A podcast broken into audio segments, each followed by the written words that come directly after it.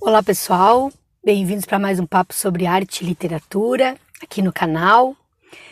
E o assunto de hoje é o que é criptoarte. Eu não sei se vocês têm percebido, mas esse nome, esse termo, tem aparecido muito nas notícias sobre arte. Então, nesse vídeo eu vou tentar explicar o que é a criptoarte para vocês. Bem, primeira coisa, pró o próprio nome já diz, né? Criptoarte, criptoarte. Então, é a mistura, né? De algo com arte. Então, vamos por partes. Primeiro eu vou explicar o que, que é essa arte aí que criada, essa nova maneira de se fazer arte. Então, primeiro eu tenho que começar contando a história de um artista que causou muita polêmica agora no ano de 2021, para quem está vendo esse vídeo mais atrasadinho, especificamente em fevereiro de 2021. O nome dele é Mike Wickelman. Ele é conhecido como Beeple na, no mundo da arte. Ele produziu uma obra de arte chamada Todos os Dias, os primeiros cinco mil dias. E essa obra de arte consistia, então, em arquivos que ele postou desde o, o dia 1 de maio de 2007. Então, todos os dias ele postava um arquivo na internet, uma imagem na internet, desde 2007. Ele juntou todos esses arquivos que ele publicou de 2007 até 2021 num grande mosaico artístico, uma grande colagem de ar arquivos em JPEG e vendeu. E vendeu, gente, através da Christie's, aquela empresa de leilões que negocia obras caríssimas. Ele vendeu pela Christie's. O valor que ele conseguiu pra, pela obra foi 69 milhões de dólares. Então a gente já tem aí algo para se pensar. É um novo tipo de arte, é uma arte digital, porque foi feita a partir de arquivos em JPEG. Mas não para por aí. A gente está tentando entender aqui então o nome, né? Criptoarte. A arte eu já expliquei. Agora vamos pensar nesse cripto, né? No cripto. O cripto, gente, diz respeito à forma de pagamento que essa arte que, que esse artista recebeu por essa obra de arte.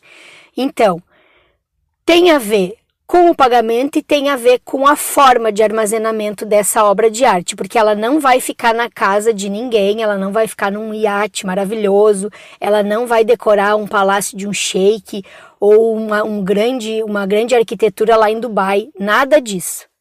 Ela vai ficar dentro de um banco de dados chamado blockchain. Então, esse arquivo, esse mosaico que o Mike Wickelman criou e vendeu por 69 milhões de dólares, ele não vai ser emoldurado, ele vai ficar dentro de um banco de dados, esse arquivo em JPEG. Então, para acessar esse arquivo em JPEG, a pessoa tem que comprar um token, que é um, um token, um certificado digital, para acessar esse arquivo, para dizer que só ela tem essa senha, né, para para acessar esse arquivo lá no, no blockchain.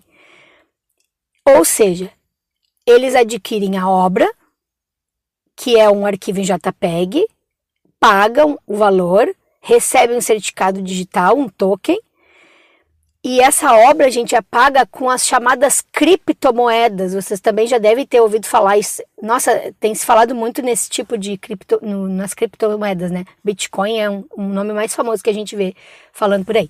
Bom, então ela é paga por, ela não é paga por dinheiro. Esses 69 milhões de dólares não foram em espécie, não foram em transferência, não, não, não foi em, em moeda real, foi a partir dessas bitcoins.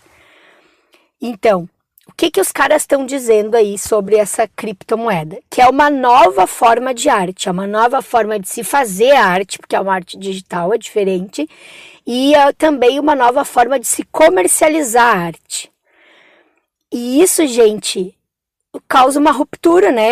É uma ruptura no mundo da arte que está acontecendo. Então é um, uma novidade, é uma coisa é, que nunca se imaginou que ia acontecer. Só que essa, essa questão das criptomoedas, blockchain, essas, esses termos aí, eles, eles tiveram um crescimento, uma popularização, popularização entre aspas, né? Que isso não é para qualquer ser humano, é só para pessoas que têm muita grana, ou grandes empresas que utilizam esses blockchains e tal. Mas eles popularizaram muito durante o ano de 2020 e agora de 2021. E um detalhe, né, gente, que é interessante da gente pensar. Esse certificado digital, que também é chamado de NFTs, esses certificados digitais, no caso uh, que o comprador lá da obra do Mike Wickelman recebeu quando pagou 69 milhões de dólares, ele é um certificado de posse do original. Ele dá exclusividade para esse comprador. Então ele é o dono, né, desse, desse, dessa, dessa imagem JPEG. Falando nisso, só para eu quero contar para vocês o nome do dono. O nome do dono dessa obra, esse esse comprador da obra do Mike Wickelman, é Vignesh Sundaresan. Ele é um codificador, é um investidor, é um investidor anjo, eles dizem, né? De Bitcoin, de blockchain. Então, ele é um cara desse mundo. Ele começou a se envolver com esse mundo em 2013. Ele estudava lá no Canadá, então tem várias. Eh, tem várias soluções que ele criou aí relacionadas a esses, essas tecnologias do blockchain, do Bitcoin, etc. Certificados digitais e tal. E ele é de Singapura. Singapura, então, um centro financeiro global ali, né, pessoal? Não é à toa. Bem, voltando à história lá do, do, da exclusividade. Tu tem exclusividade porque tu comprou esse certificado digital dessa, dessa imagem JPEG que está lá armazenada nesses blockchains. Só que o arquivo, porém, tu pode fazer uma cópia desse arquivo, porque se a gente colocar agora na internet, escrever o nome da obra, Every Days the First 5 mil days, a gente vai, vai abrir esse arquivo, vai abrir essa imagem. A gente pode, inclusive, salvar essa imagem em uma ótima resolução, mandar para uma casa especializada de impressão de obras de arte e, a, e a, a, essa, essa empresa vai imprimir essa imagem em ótima definição e vai nos entregar um quadro. E aí vocês podem estar perguntando, né? Por que, que o cara pagou 69 milhões para um artigo de JPEG se a gente pode pegar essa cópia na internet? Bom, daí ele mesmo respondeu. Ele disse que não se arrepende de ter pago esse valor porque ele está participando do movimento inigualável no mundo da arte e é verdade, né? É uma ruptura, como eu falei, isso é uma coisa muito nova, a gente não sabe o que vai acontecer. Tem malucos aí que estão comprando obra do Picasso e queimando e dizendo que estão eternizando a obra de arte. Então a gente não sabe até onde isso vai ir. E esse investidor disse que ele comprou e não se arrepende de ter pago, porque hoje essa criptoarte é uma bolha que é para poucos, mas que a tendência dessa desse tipo de arte é se popularizar com o tempo. E ele também diz, tanto ele quanto o artista, né, o Mike Wickelman, eles afirmam que eles não acham que a, que a arte vai acabar. A arte, como a gente conhece hoje, a gente vai no museu, vê a obra de arte, né? Eles dizem que acham que a arte não vai acabar. Vai continuar existindo essa arte mais tradicional, mas que esse movimento de criptoarte é uma novidade que veio para ficar, princípio. Envolve muita grana também, né, pessoal? Tem essa história desses blockchains aí que a gente eles vão eles vão então abastecendo essas, esses blocos aí, essas correntes, né? Mas no, o nome da pessoa não aparece, então, nossa, é bem, é bem estranho isso para mim, assim, imagina essa questão de criptomoeda, criptoarte. Para mim, a arte é aquela que está no museu, mas talvez eu esteja passando por um processo de me adaptar a essas novas tecnologias, né? Vamos ver, eu acho que eu não vou conseguir me adaptar, mas tudo bem, vamos ver. Enfim, olha pessoal, a ideia aqui então era explicar um pouco sobre essa criptoarte. Eu prometo que eu vou fazer um vídeo sobre essa obra de arte do Michael Kelman, as características dessa obra de arte, acho interessante a gente conhecer e vou disponibilizar aqui no canal para vocês conhecerem, né? Então é isso. Espero que vocês tenham gostado aí da nossa conversa. Se vocês gostaram do vídeo, já sabe, curtam o vídeo. Se vocês gostaram também do conteúdo do canal, inscrevam-se aqui no canal, ativem o sininho para receber as notificações.